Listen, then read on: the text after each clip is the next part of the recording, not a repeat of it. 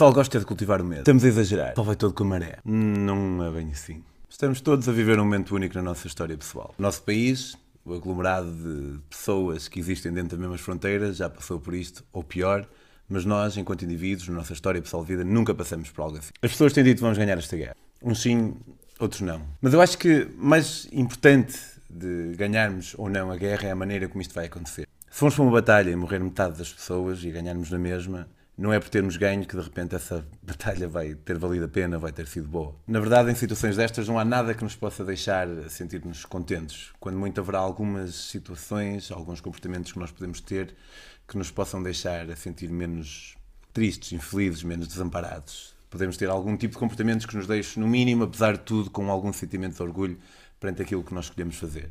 Podemos sair um pouco orgulhosos perante aquilo que é e ainda se adivinha ainda mais difícil. Não acredito em nacionalismos, mas na medida em que vivemos dentro de um país, é dentro deste que nós temos que agir. E dentro deste país é ainda mais dentro da nossa comunidade. Temos dinheiro, fiz para nós. Eu pessoalmente não acho que ninguém mereça mais ou menos ser mais ou menos rico que outra pessoa, ter mais ou menos que outra pessoa, mas especialmente num tempo como este, um tempo de crise, aí acredito ainda mais que o facto de algumas pessoas terem dinheiro e outras não, não deva significar com que umas pessoas possam ter algo mais e outras não.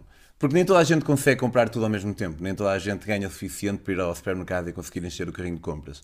Há pessoas que têm que comprar de cada vez. E o que acontece quando nós vamos ao supermercado, porque por acaso temos essa habilidade na nossa conta, podemos comprar mais que um rolo de papel higiênico, usem água, por favor. O que acontece quando nós vamos ao supermercado e enchemos mais do que aquilo que nós precisamos é que outras pessoas que não têm essa capacidade não têm a possibilidade de ter bens dos quais precisam.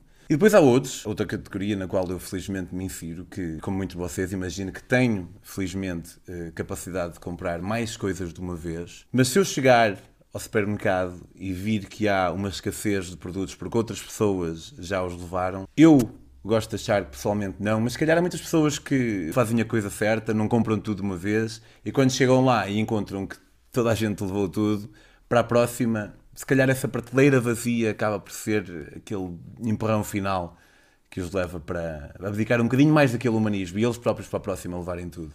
E geramos aqui um sentimento de catadupa que hum, faz com que pessoas que precisem acabem por não obter aquilo que realmente precisem. Porque dizer-se que o mundo é cão não nos dá permissão para agirmos como um cão. E na verdade, o mundo até pode ser cão, desde que seja daqueles cães que tanto roubam a comida ao amigo, como vão salvar o amigo da estrada quando foi atropelado. Link na descrição. E as pessoas são assim também. Tanto são capazes de andar à porrada por causa do papel higiênico, como são capazes de se disponibilizar enquanto artistas para fazerem concertos grátis online, temos visto instrutores de fitness que fazem aulas grátis também online, profissionais da saúde que se formaram e voltam ao exercício das suas funções, pessoas que se organizam no Facebook e WhatsApp para partilhar informação, mas também é verdade, também há várias destas partilhas pelo WhatsApp que têm um efeito mais pernicioso.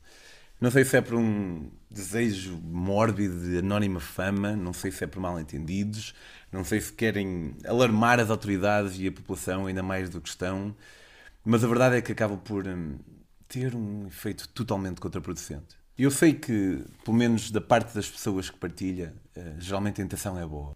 Por isso, tenham cuidado com o que partilham. Há pessoas mundo fora, todas unidas, juntas, a trabalhar 16 horas por dia, a tentar resolver este problema que nos afeta a todos. As dúvidas em relação a quem nos governa são geralmente úteis, mas em tempos como estes, se forem infundadas ou meras conjecturas, servem para pouco mais do que estabilizar alguém que está a fazer o melhor que pode. Sim, eu acredito que eles estão a fazer o melhor que podem. Não me surpreende minimamente que haja quem ache que eles não estão a fazer um bom trabalho, mas surpreende-me bastante que haja pessoas que realmente acham que eles não, não estão a forçar ao máximo para tentar resolver esta situação, esta pandemia que nunca aconteceu, como eu disse, a nenhum de nós no nosso tempo de vida. Achamos que tem havido erros e dizemos como se fosse uma certeza. Falamos em fechar fronteiras e falamos disso como se fosse a coisa mais simples e mais fácil do mundo.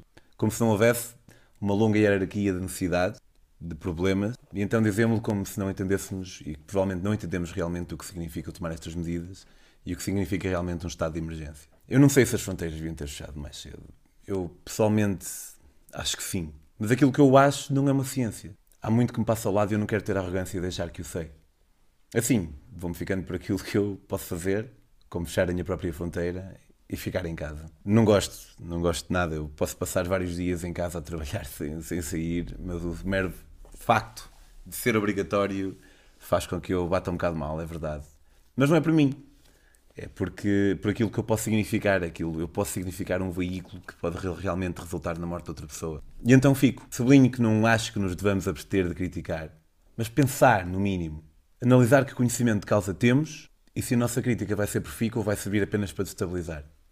E é por isso que eu partilho este vídeo, que tem poucas certezas, mas um ou dois conselhos que creio ponderados.